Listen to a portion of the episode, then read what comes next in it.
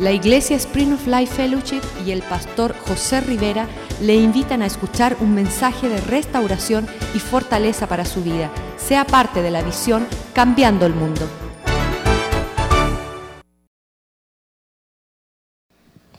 Si buscan conmigo en Efesios capítulo 4.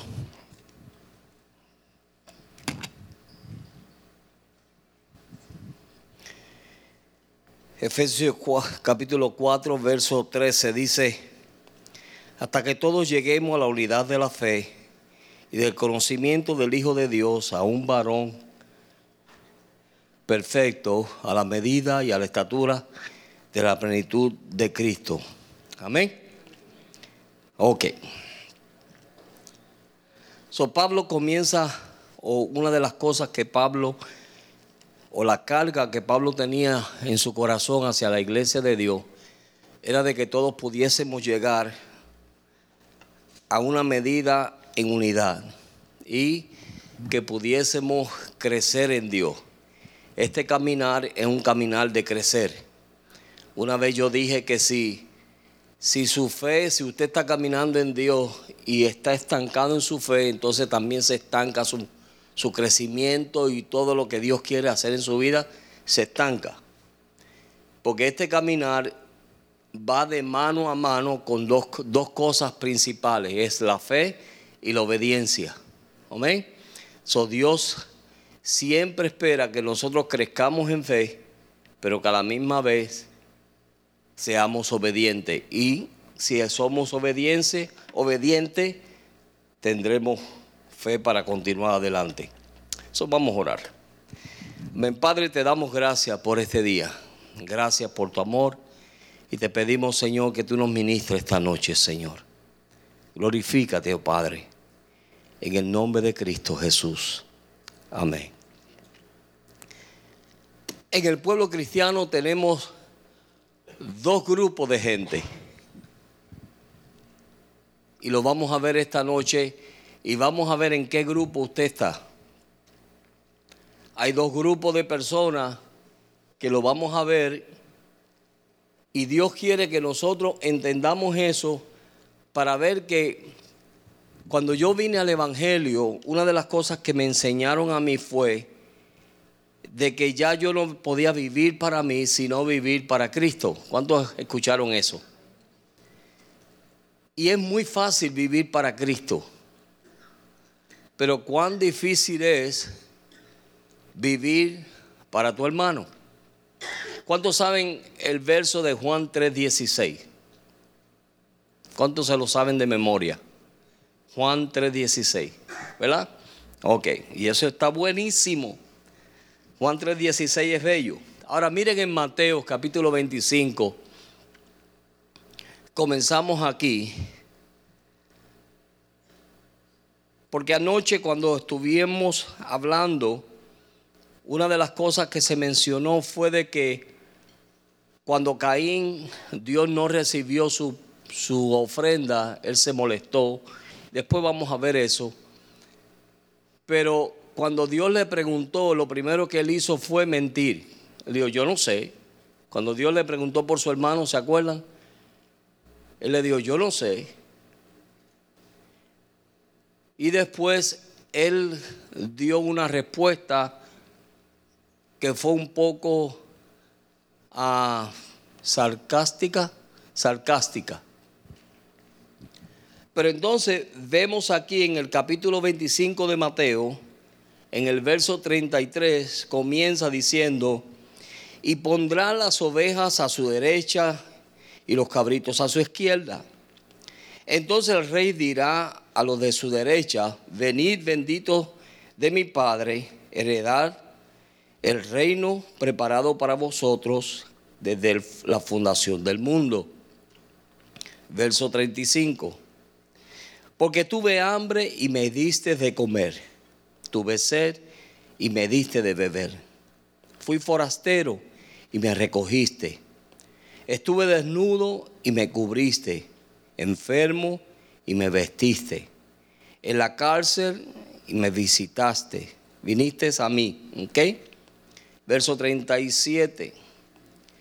Entonces los justos le responderán diciendo, Señor, ¿cuándo te vimos hambriento y te sostuvimos, sediento y te dimos de beber?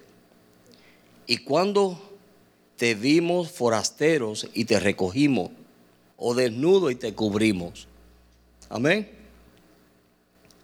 O cuando te vimos enfermo o en la cárcel y vinimos a ti. Verso 40. Pero miren esto, aquí hay un grupo de personas que sin pensarlo, la acción de ellos y el corazón de ellos era servirle a otros. ¿Ok? Ese era el corazón de ellos.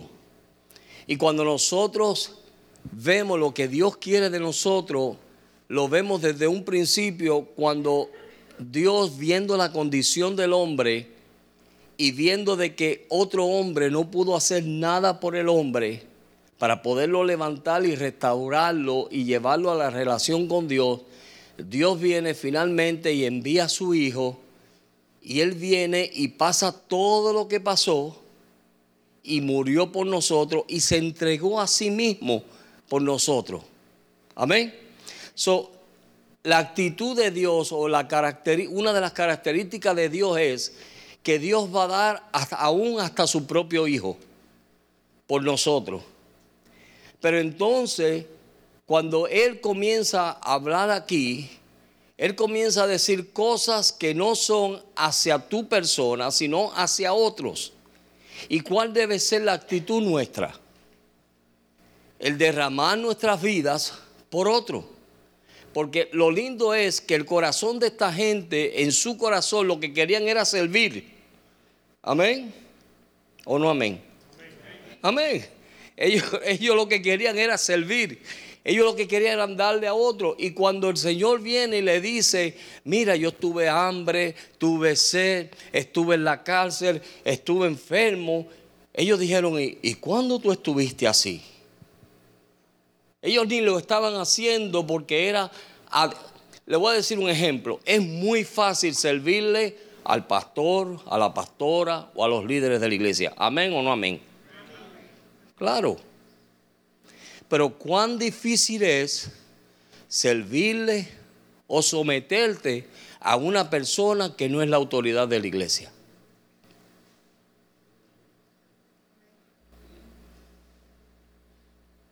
Ahora no hay amén.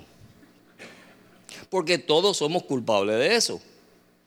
¿Verdad que sí o no? Claro.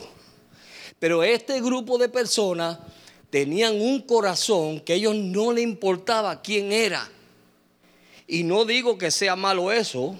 Es bueno de que usted le sirva a los líderes o a las personas que Dios ha puesto sobre su vida. Es bueno eso, es una bendición. La Biblia dice que lo tenga en doble estima. Pero de la misma manera, si nosotros tenemos un corazón que es de servir a otro, no nos va a importar a quién servimos debe ser el mismo sentir y el mismo corazón para fulano que para sutano. Amén. Y cuando Dios ve ese corazón, entonces, y Dios viene y nos reclama y nos dice, oye, pero mira, cuando estuve en fe, y él dice, espérate un momento, ¿y cuándo fue eso, Señor? Señor, ¿cuándo fue eso? Bueno, porque cuando se lo hiciste a uno de estos pequeños, me lo hiciste a mí. Amén. Entonces ahí tenemos un grupo de personas que su corazón lo que querían era agradar a Dios y servir a Dios, no importando quién fueran, ellos veían a todo el mundo como que le estaban haciendo las cosas para Dios. Amén. Miren esto, miren esto.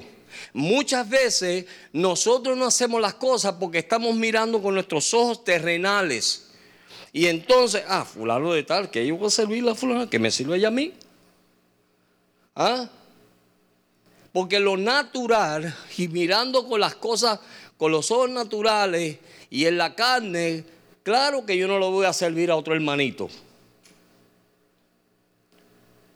Y tomamos esa actitud y esa actitud es la errónea. la actitud errónea que muchas veces nosotros tomamos y nos perdemos la bendición de ser bendecidos por Dios. Amén. Entonces, ¿cuántos aquí son? Anoche eh, eh, el hermano ah, Kenny dijo algo tan lindo. En inglés se oye mejor que en español, pero ¿cuántos aquí son los guardadores de su hermano? Dile a tu hermano, hermano, yo soy tu guardador.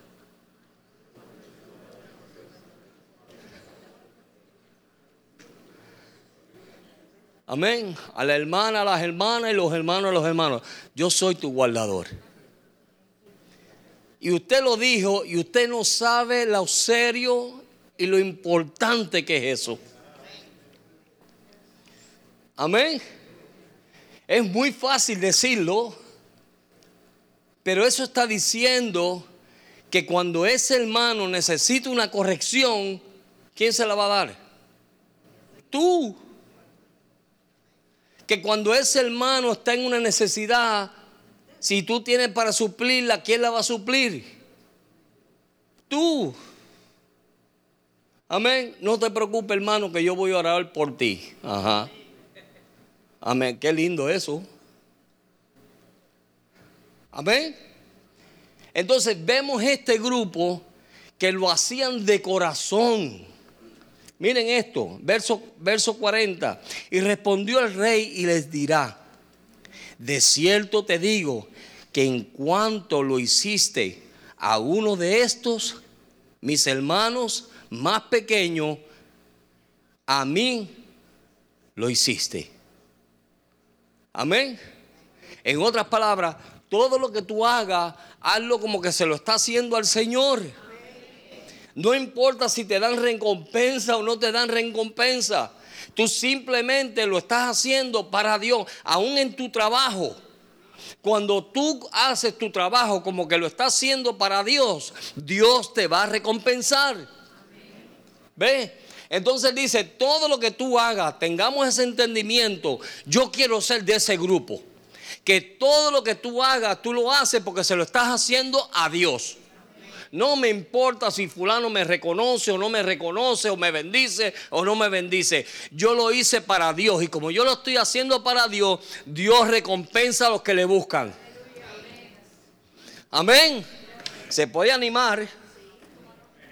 Porque eso es lo que Dios quiere de nosotros. Eso es lo que Dios quiere en nuestra vida, que nuestro corazón sea un corazón que está dispuesto a rendirse por su hermano. Mire lo que dice entonces en el verso 41, ¿verdad? Entonces dirá también a los de la izquierda, apartados de mí, malditos. Miren esto, cambió la actitud de Dios. A los primeros le dijo, bendito de Dios, entra el gozo del Señor, ¿verdad? Pero a estos le dice, le comienza diciendo, mira, estamos en el 41, ¿verdad? apartados de mí, malditos, al fuego eterno preparado para el diablo y sus ángeles. Entonces dice, dirían ellos, oh, ¿y por qué le está hablando así? Yo me meto en la Biblia, cuando estoy leyendo la Biblia, yo como que me meto ahí, trato de, de pensar lo que ellos están pensando. Y ellos dirían, ¿y qué le pasó a este?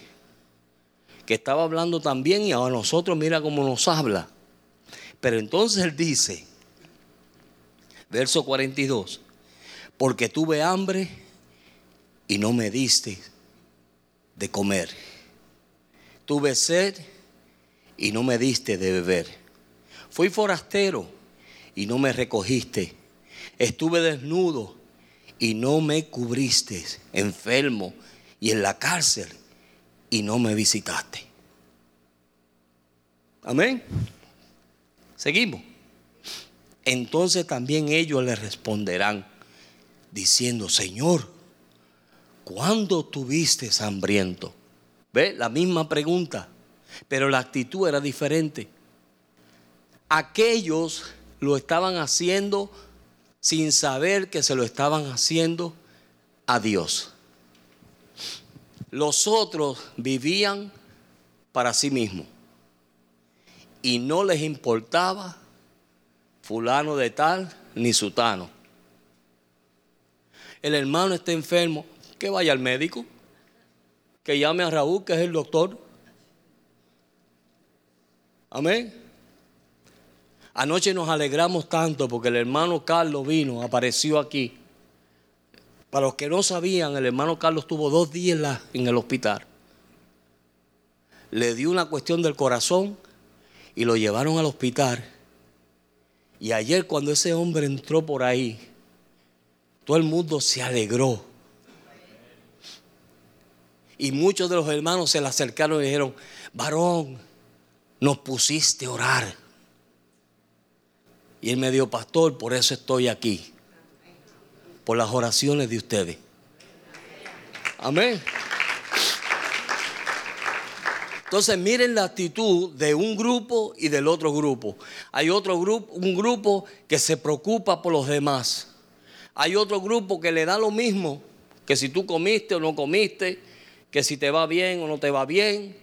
Viniste a la iglesia, es más, faltaste un mes y al mes te dicen, ay varón, ¿cómo está? Como si nunca, como si hubiera estado llegando todos los, todos los cultos. ¿Ah? ¿Por qué? Porque solamente están preocupados por ellos mismos. Y a esta gente son las que tú se te le acercas y están, fíjate hermano, que yo estoy pasando por esto y estoy pasando por aquello. Y hermano, tú lo sabes. Y mira esto, y mira, y todo es ellos, ellos, ellos, ellos. Y no se preocupan de nadie. Pero gracias a Dios que aquí la iglesia no es así. Amén. Entonces, ¿cuál grupo tú quieres pertenecer? Porque mire, es fácil llegar a un punto en la vida de uno donde uno se preocupa solamente de uno. Y decir, ah, yo no me voy a preocupar de la gente si la gente no cambia. Amén. Es así, ¿verdad, Clarita? Que es así. Sí, los viejitos no los quieren ya porque, ah, estos viejos, ya, ¿para qué? Imagínate. Pero entonces no es la actitud que nosotros tenemos que tener. La actitud correcta es la que Jesús tuvo. Que Jesús sabiendo quién eras tú y lo que tú estabas haciendo y las maldades que tú estabas haciendo, dice Efesios capítulo 2, verso 1, dice que cuando estabas aún en tus delitos y pecados, sin pensar en Dios, Él vino y murió por ti. ¿Ves? En otras palabras, Él estaba dispuesto a derramarse y pasar todo lo que pasó por tal de que tú fueses salvo. Pero entonces nosotros en vez de tomar ese mismo corazón y esa misma actitud y ese mismo deseo de deja ver qué yo hago, mire, en las iglesias siempre es un grupito pequeño el que se envuelve en las cosas. ¿Sabe por qué? Porque mucha gente solamente están pensando en lo de ellos. Aló, esto está bueno hoy. ¿Verdad que está bueno? Amén. Pero ¿verdad que es así? Siempre hay un grupito pequeño, son los que están ahí empujando el carro. Y tú ves, una iglesia de, de 500 personas, y el grupito siempre es pequeño. Y uno dice, gloria a Dios, está bien, pero te estás perdiendo la bendición te estás perdiendo la bendición del poder tener un corazón como el que Dios quiere que tú tengas. De que tú te puedas envolver en todo. Y cuando tú te envuelves en todo, aunque lo estés haciendo para fulano o sutano, mire, lo estás haciendo para Dios. Y Dios te recompensa. Amén. Pero cuando no tenemos esa actitud, entonces la otra actitud que tendemos a tener es ¿Cuándo yo te vi enfermo? ¿O cuándo yo te vi en la cárcel? En el hospital, a saber. ¿Por qué? Porque no estás pendiente, ni estás dispuesto a hacer lo que Dios quiere que tú hagas. Usted sabe que el secreto de ganar su vida es perderla. Mientras más tú te das y mientras más tú te derramas, más Dios te da y más Dios te llena. Ese es el secreto de ser bendecido en Dios. Pero la gente no entiende eso. La gente piensa que venir los miércoles o los jueves o los domingos a la iglesia, eso es suficiente. No, una familia se mantiene unida todo el tiempo. Y lo que sufre aquel y lo que tiene aquel, mira, es tuyo y es mío. Esta iglesia no es del pastor Joaquín solamente, es de todos nosotros. Amén. Amén. Con ese amén vamos a ver dónde llegamos. Pero amén.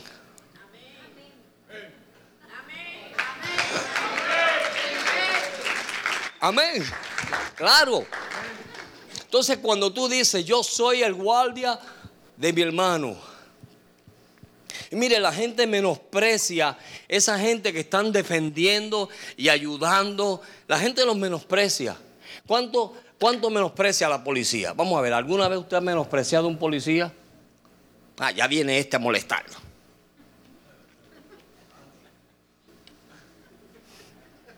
Vamos a ver. Sean sinceros, por favor. Usted menosprecia a la policía. Y usted no sabe que él está puesto ahí por Dios y para cuidarlo a usted. Cuando usted está en lío o tiene un problema, ¿quién llama? a la policía y ahí está Él para cuidarte. Él es uno que se preocupa por su hermano y pone su vida en peligro todos los días y toda la noche. Si no, pregúntele a los que tenemos aquí, que están en peligro toda la noche y todos los días. ¿Sabe por qué? Porque quieren cuidarlo usted. Pero lo menospreciamos. Esa es la actitud del segundo grupo. Perdemos la bendición de poder ser bendición. Ahora, en estos días hemos estado estudiando a Abraham. En el capítulo 14 del libro de Génesis,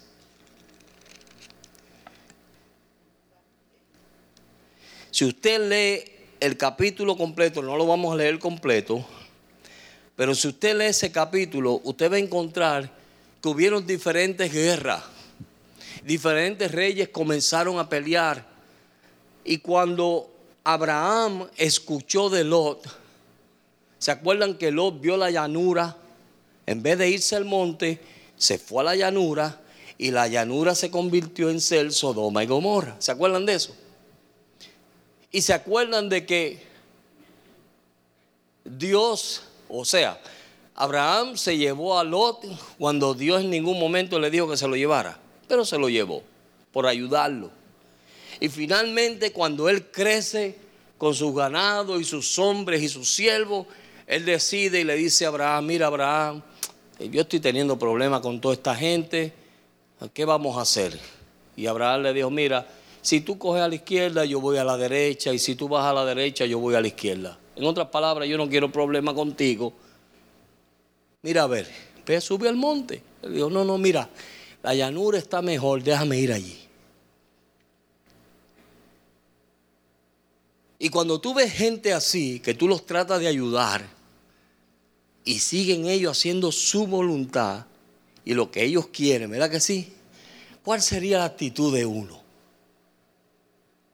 ¿Seguirlos ayudando? Esa es la actitud correcta. Uno dice, bueno, que se dé con el piso a ver si, si escarmienta. ¿Verdad que sí? Esa es la otra actitud. Pero Abraham, como amaba a Lot, mire lo que dice en el verso, creo que es el 14. Ajá. Oyó Abraham que su pariente estaba prisionero, ¿verdad? Y armó a sus criados y los nacidos en ¿a dónde? En su casa.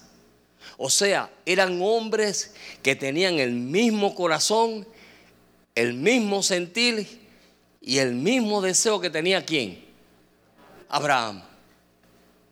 Miren qué tremendo. Abraham hubiera tomado una actitud le hubiera decir, mira, yo he tratado de ayudar a mi sobrino y este es un sinvergüenza, así que allá él. Él hubiera podido decir eso, ¿sí o no? Él hubiera podido decir, mira, si se metió en Sodoma, yo le dije que no se fuera para allá, pero como él es cabezón y como él es así, pues mira, déjalo que él se defienda y yo no me voy a meter en estos líos. Pero el corazón de Abraham era que aunque su sobrino era como era, él había dicho, yo voy a guardar de mi hijo, de mi sobrino. Ese es el corazón de él.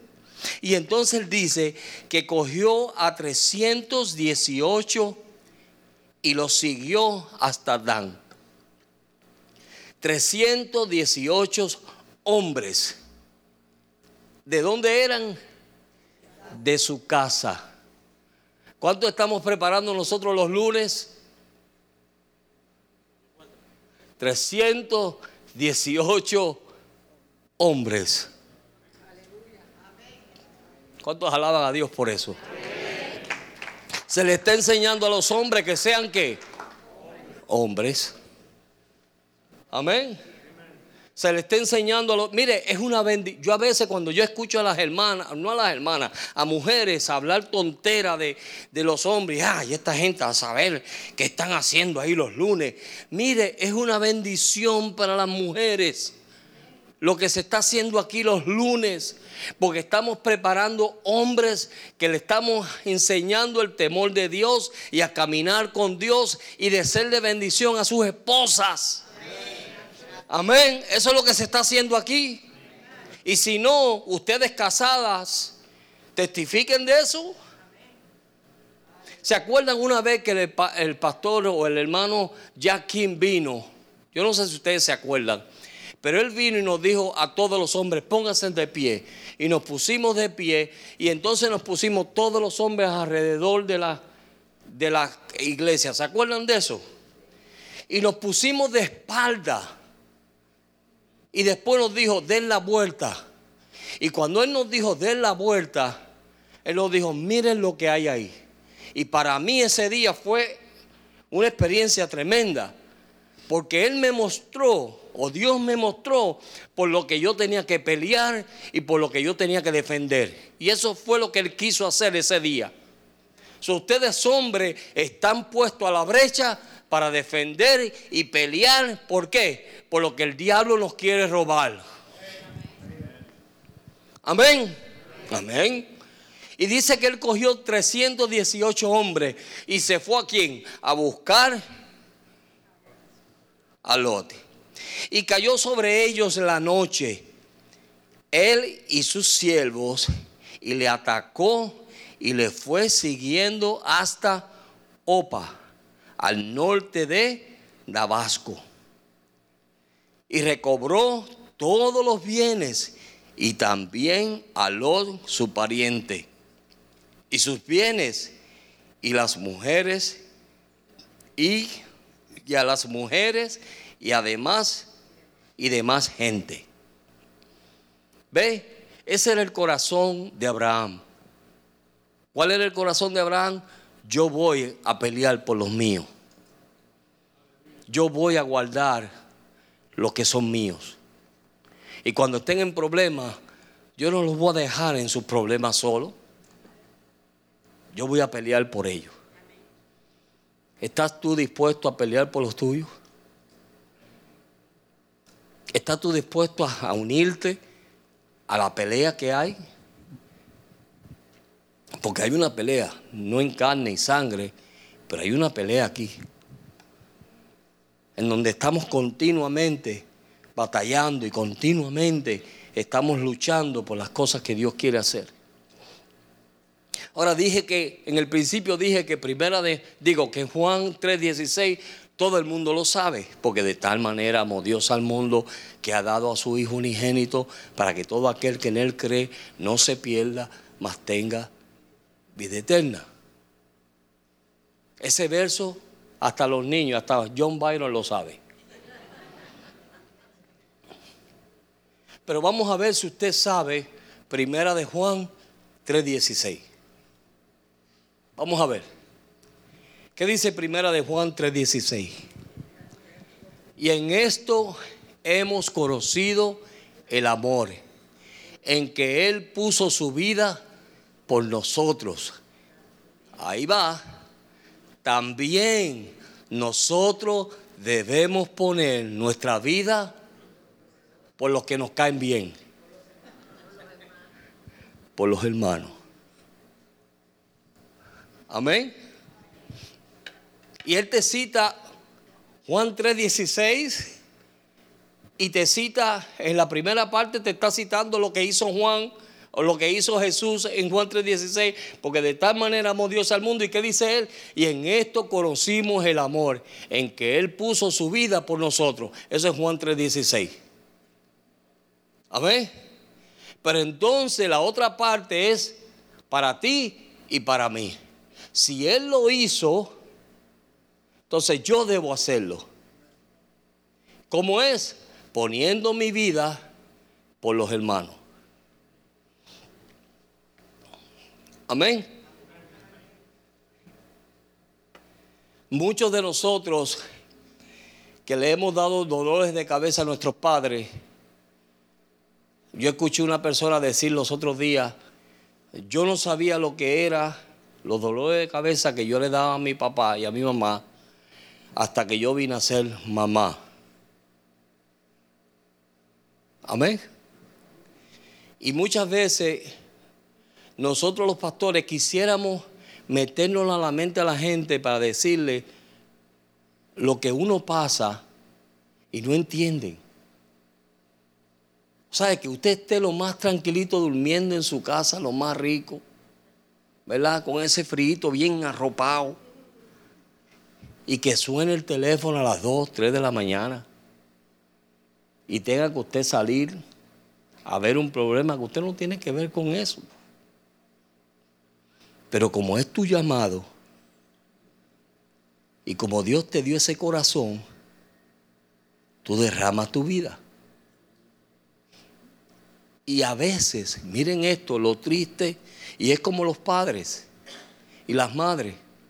Lo triste de esto es que tú te derramas y te derramas y te derramas y te derramas. Y quien más tú te derramas, a veces son las personas que menos lo agradecen. ¿Le ha pasado algo así a algún padre aquí? Amén. Mira, los papás se dan la vida por sus hijos y reciben insulto y desprecio y menosprecio. Reciben todo eso.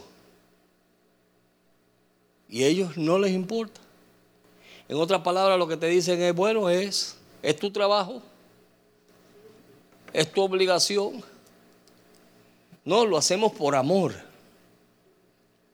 Amén. Pero ese mismo corazón debemos tener uno por los otros. Ese mismo corazón debe ser de ti y de mí. Derramar tu vida por tu hermano. Amén, hermano. Y esa es la iglesia que Dios quiere levantar. Ahí es donde nosotros, como yo dije en Efesios capítulo 4, ahí es donde empezamos a crecer hasta que todos llegamos a la estatura, a la medida de la plenitud de Cristo. Cuando tu situación yo la puedo sentir como mía. Cuando tú te alegras, yo me alegro. Cuando tú lloras, yo lloro. Yo he tenido situaciones así. Una vez yo tenía en, la iglesia donde estaba pastoreando un muchacho y este muchacho, miren esto, este muchacho nació en un hogar en donde a la edad de 14 años él estaba paliando marihuana con su papá. El papá le enseñó a paliar la marihuana porque ellos vendían marihuana en grandes cantidades aquí en, en la Florida. Y se volvió un adicto a droga. Y un día llegó a mi iglesia, se convirtió, aceptó a Cristo y comenzó a caminar. Pero como estaba tan adicto, tuvo un, resbalón, cayó y se desapareció. Y la esposa un día me llama y me dice, pastor, Nelson se desapareció. No sé dónde está. pero ¿cómo está? Él estaba lo más bien, pero de momento se me desapareció. tuvo una discusión y se desapareció. Y el diablo le metió en su mente y lo primero que él hizo fue, me voy de vuelta a las drogas. Y yo parecía un loco yendo por las casas esas donde se meten los drogadictos a meterse droga y a meterse cocaína. Ahí me metí yo, en los barrios de Hollywood, que a mí mismo me daba miedo. Y me metí allí porque me fui con un amigo de él que lo conocía y yo iba por todas aquellas calles, que puros negritos. Y negritos y los que no eran negritos, pero todos estaban envueltos en metiéndose heroínas y cosas por las venas. Eso hice yo por una persona que no era mi hijo, no era mi familia en lo natural, pero era un hijo en el Señor. Amén. Era un hijo en Dios. Y cuando yo vi a ese muchacho que logramos encontrarlo sin zapato, todo destruido, balbú, yo ahí sentí lo que sentiría un padre. Y me le eché encima a llorar. Y lo único que le decía era, hijo, ¿por qué hiciste esto? Era lo único que yo decía. Ese era el dolor que yo sentí en mi corazón. ¿Por qué? Porque yo quería ser aquel que cuando Dios venga diga, tuve hambre y sed y me diste de comer y de beber.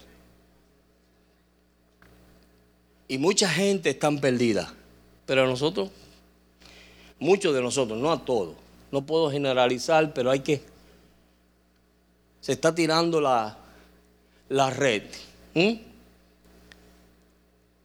Y muchas veces eso es lo que sucede. Las cosas cambian si nosotros cambiamos. Y una vez dije que una persona siempre se estaba quejando y cuando esta persona cambió su actitud o una persona vino y le dijo, mira, si tú cambias, todo el mundo va a cambiar. Y es así. Si nosotros cambiamos nuestra actitud, nuestros alrededores cambian, porque no son ellos, somos nosotros. Y muchas veces no queremos entender eso, de que somos nosotros. Amén, hermano. Entonces, cuando nosotros vemos que en Juan 3.16, en primera de Juan 3.16, mire lo que dice ese, ese capítulo o esos versículos. Leímos solamente el 16, mire el 17. Mire lo que dice el 17. Pero el que tiene bienes de este mundo y ve a su hermano tener necesidad y cierra contra él su corazón, ¿cómo muere el amor de Dios en él? Verso 18. Hijitos míos, no améis de palabras ni de lengua, sino de hechos y en verdad. Verso 19. Y en esto conocemos que somos de la verdad y aseguraremos nuestro corazón delante de Él. Verso 20. Pues si nuestro corazón nos reprende, mayor que nuestro corazón es Dios. Y Él sabe todas las cosas. Amén. muchas veces es fácil decir, yo te amo hermano, yo te amo, amén, gloria a Dios. Pero las obras, la, la fe sin obra es muerta. Es muerta. Amén. Aleluya. En Génesis capítulo 4, verso 9, cuando también vemos esta historia que fue de Caín y de Abel, vemos que Caín y Abel ambos traen una ofrenda y Dios le agradó más la de Abel que la de Caín. Y muchas veces a veces nosotros hacemos cosas que quizás sentimos, no sentimos que Dios le agradó tanto o que no nos dieron la gloria que pensábamos que debíamos recibir. ¿Alguno de ustedes alguna vez ha tenido esta experiencia? Que usted ha hecho algo y usted espera que por lo menos digan, qué lindo el hermano. Nadie, ¿verdad? solamente soy yo. Pero sí, eso pasa. Somos humanos. Amén. Somos humanos. Y a veces hacemos las cosas y esperamos que por lo menos nos digan, eres un bárbaro, eres tremendo, ay, tú eres lo más que yo quiero. Y uno se siente en las nubes. Amén. Ahora se están, ¿verdad? Y uno se siente como que, wow. Y a veces hacemos las cosas para sentir, es como una droga. El drogadicto se mete la heroína porque es que se quiere sentir en otro ambiente. Y a veces hay gente que hacen cosas, pero están esperando que alguien venga y le diga, tú eres un bárbaro. No, no, no, es que en esta iglesia no hay nadie como tú. No, no, no, no, no. Es más, contigo en esta iglesia, con, es más, con 100 como tú, yo no pido transfer de esta iglesia. A ver. Aleluya. ¿Hay alguien ahí? Amén. Pero eso pasa y no nos debe sorprender. ¿Sabe por qué? Porque somos seres humanos. Y estamos llenos de todas esas cosas. Todos queremos sentirnos que nos hicieron sentir bien. Y Caín era así. Y cuando él vino y presentó y cogió su ofrenda y la trajo y a Dios como que no lo impresionó, Dios dijo, está bien. Pero le agradó más la ofrenda de Abel. Entonces dice la Biblia que Dios le dijo, oye, ¿por qué se, se bajó tu rostro? Vamos a leerlo. Ah, Génesis, capítulo 4.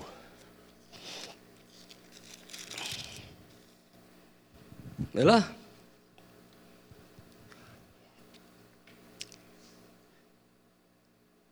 Verso 3. Y aconteció andando el tiempo que Caín trajo el fruto de la tierra, una ofrenda a Jehová. Y Abel trajo también de lo primogénito, de sus ovejas, de lo más gordo de ella. Y miró Jehová con agrado a Abel y a su ofrenda.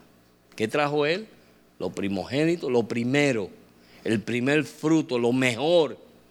¿Qué hizo aquel? Recogió dos o tres papas o eso y las trajo. Toma, señor, aquí están. Cógela. Pero aquel vino y cogió lo mejor. Dijo, para Dios se le da qué? Lo mejor. Y él vino y agarró lo mejor. Es como el pastor dijo los otros días, hay gente que viene y quieren tirarle la basura a la iglesia hermano, mire, queremos donar esto. Y cuando uno va a buscar las cosas, son un montón de cosas viejas. Bótelas, por favor. Y no es que somos mal agradecidos, es que a Dios se le da lo mejor. Amén. Y cuando usted le va a dar algo a su hermano, dele lo mejor. No le dé sobras.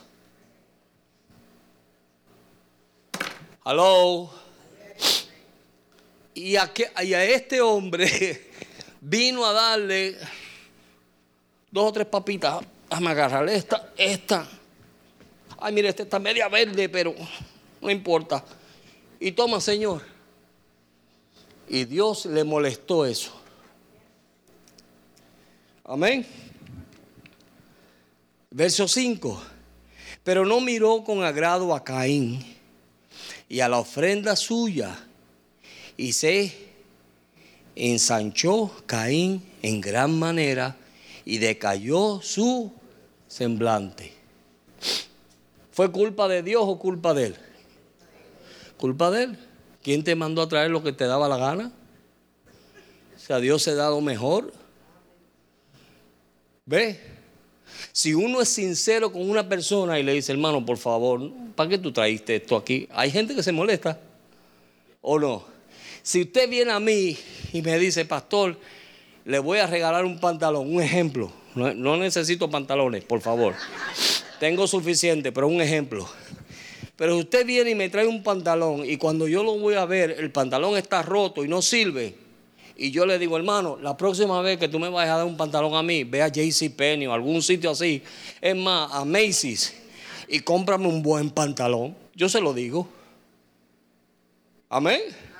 Y le estoy haciendo una ayuda al hermano.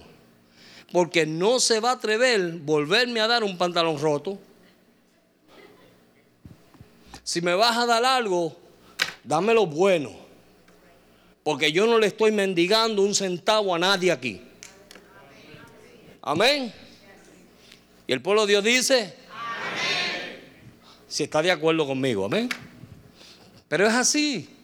Entonces a veces queremos dar las migajas. Y eso fue lo que hizo este hombre, dar migajas. Dios no quiere migajas. Dios no es Dios de migajas. Y entonces, cuando hacemos eso, no te sientas mal si el mismo Dios no las recibe. Amén. Seguimos. Estamos en el verso 6, ¿verdad? ¿O 5? 6. Entonces Jehová dijo a Caín, ¿por qué se ha ensanchado, enseñado y por qué se ha decaído tu semblante? Si bien, miren, miren la, la advertencia que le da Dios a Caín si bien hiciere, no serás enaltecido. Y si no hicieres bien, el pecado está a la puerta.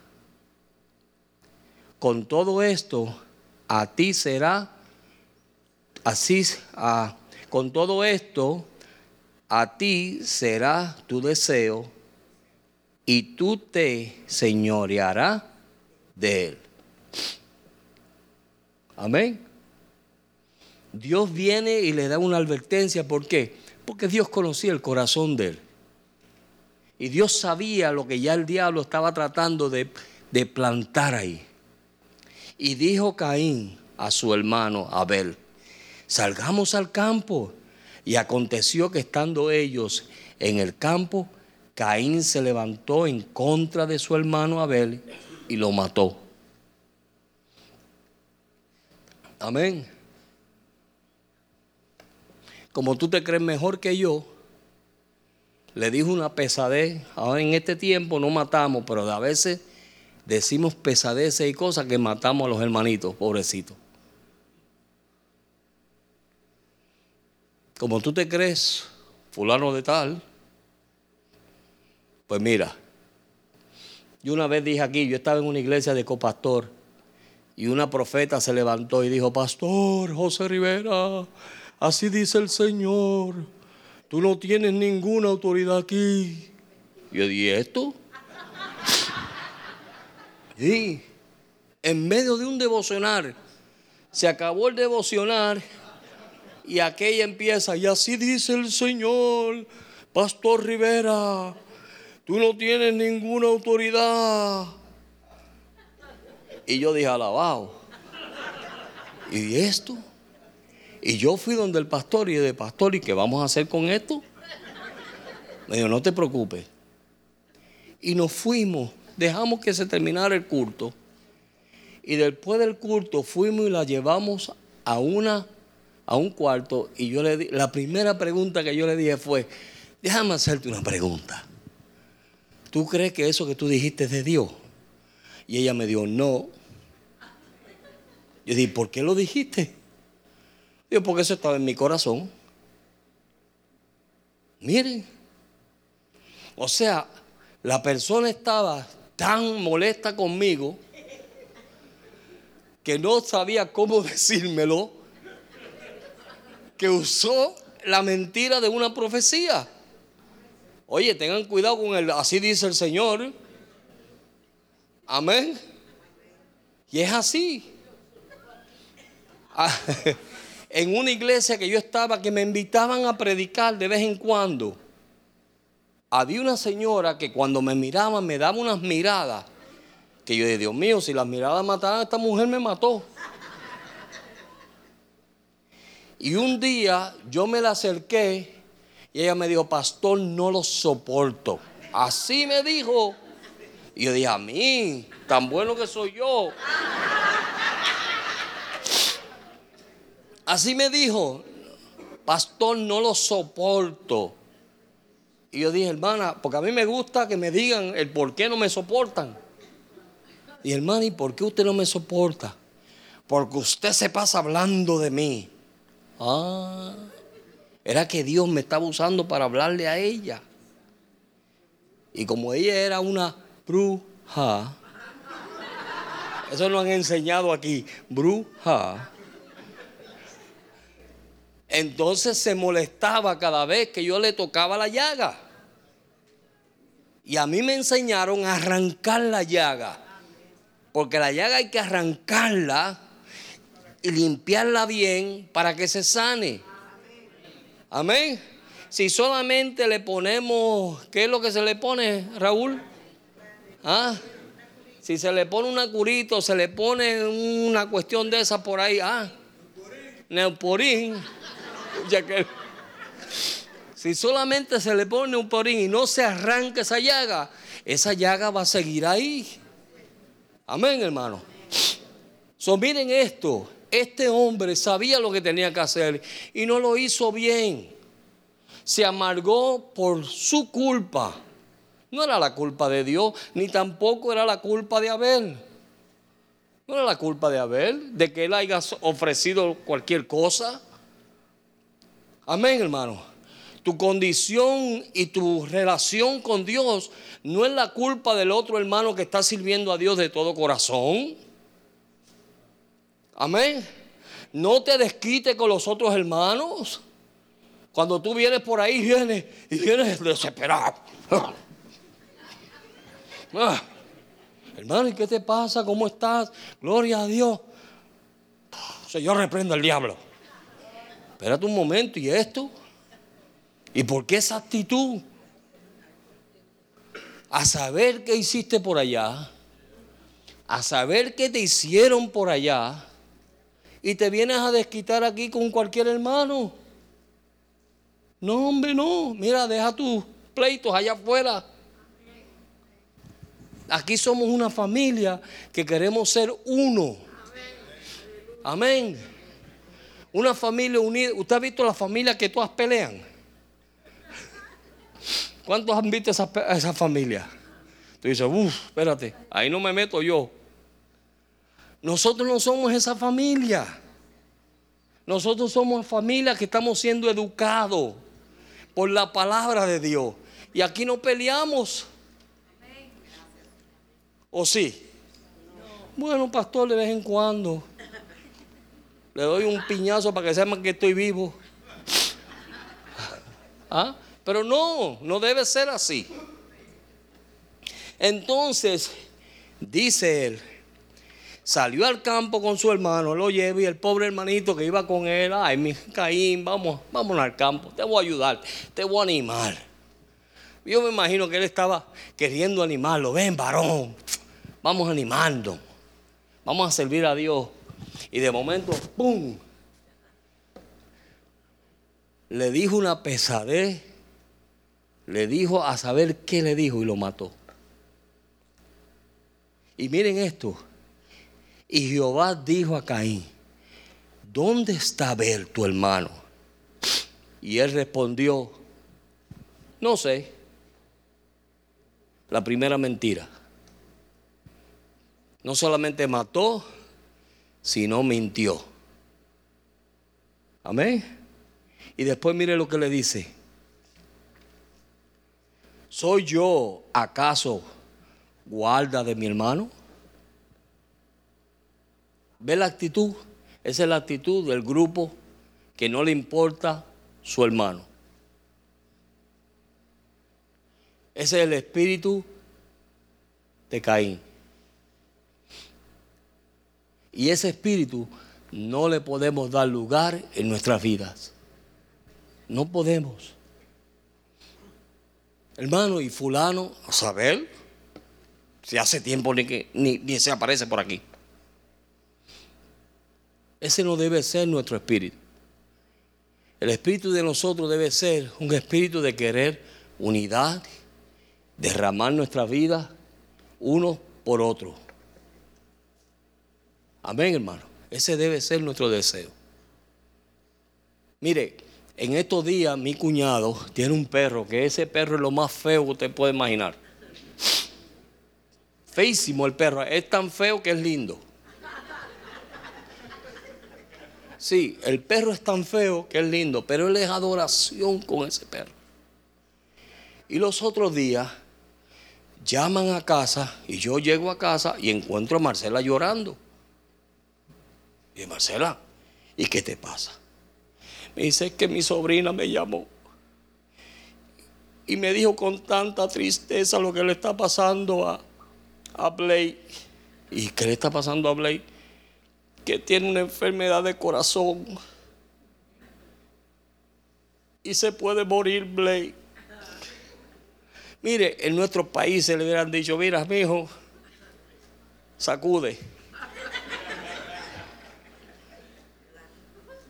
Pero qué lindo que donde vivimos hay leyes y la Biblia dice, mire, e, es lo lindo de esto. La Biblia dice en Salmo 36, verso 6, que Dios guarda del hombre y del animal. Miren qué lindo es eso. Miren lo que dice. Tu justicia es como los montes de Dios. Tu juicio, abismo grande. Oh Jehová, al hombre y al animal conservas. Y es un impío el que se está preocupando por un animal. ¿Me están entendiendo? la jugadita esa con el dolorcito del corazón del perro le salió en 1.800 dólares. Y él los pagó como si fuera un hijo. Porque ama a su perro. ¿Cuántos de nosotros amamos a nuestro hermano que estamos dispuestos a hacer lo que haya que hacer?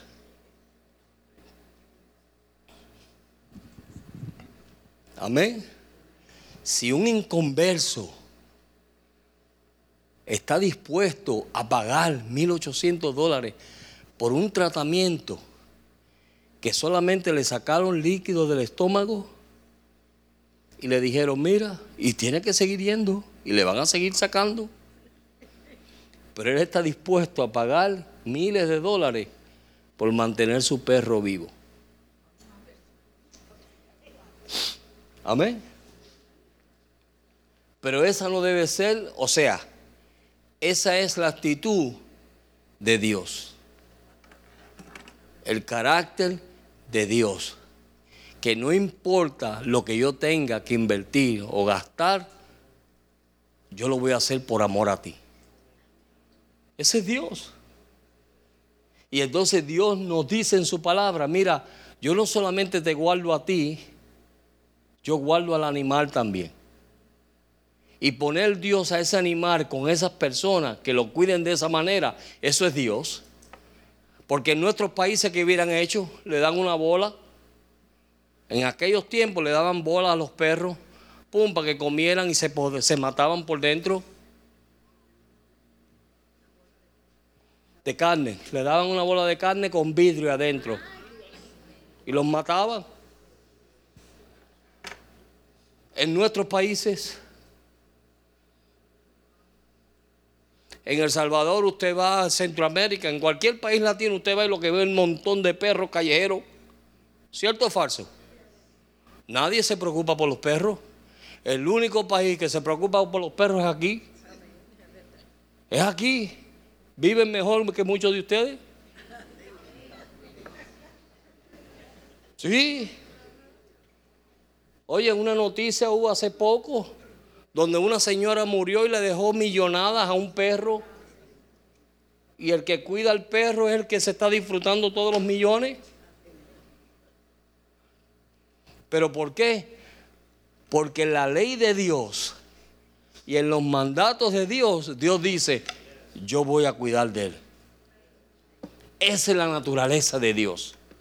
Dios quiere cuidar de lo suyo. Ese debe ser el sentir nuestro. Yo quiero cuidar de lo mío. Amén, hermano.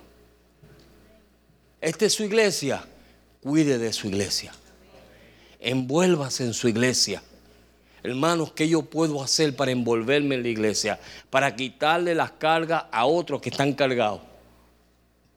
¿Ah? Aquí hay talentos como locos. Uh, que si hay talentos aquí. Pero mire, es mejor echarse para atrás y dejar que otro empuje el carro. Y no uno. Amén. Pero Dios guarda del hombre y del animal.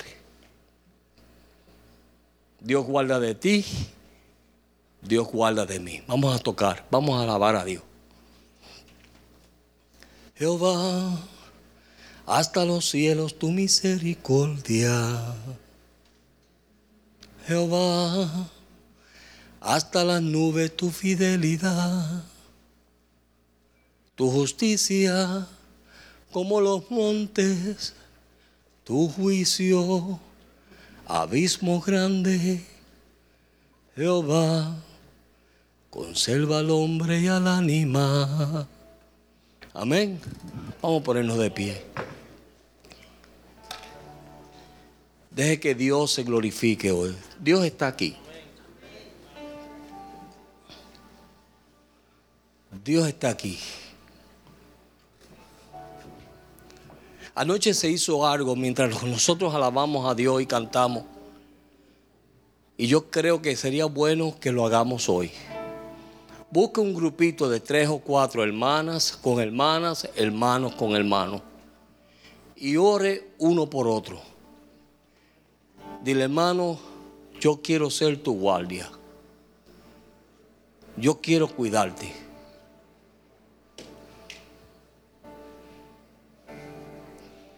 hermanos con hermanas, con hermanos, hermanas con hermanas.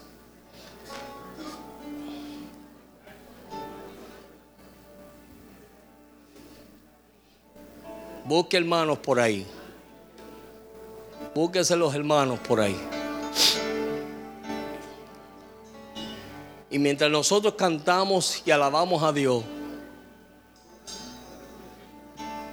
oren unos por otros del hermano, cuenta conmigo. Yo estoy aquí para ti. En lo que yo te pueda apoyar. En lo que yo pueda hacer por ti. Cuenta conmigo.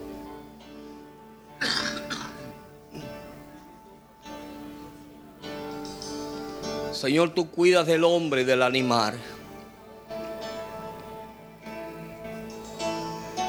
Tú cuidas, Señor, porque tú lo creaste, oh Padre. Tú nos hiciste a tu imagen y semejanza. Ayúdanos a ser uno, oh Dios. Ayúdanos a ser la iglesia que tú quieres que seamos. Perdona nuestros errores. Perdona nuestras ofensas, Señor. No permita, oh Padre, que ese espíritu de Caín esté en mi vida, Señor.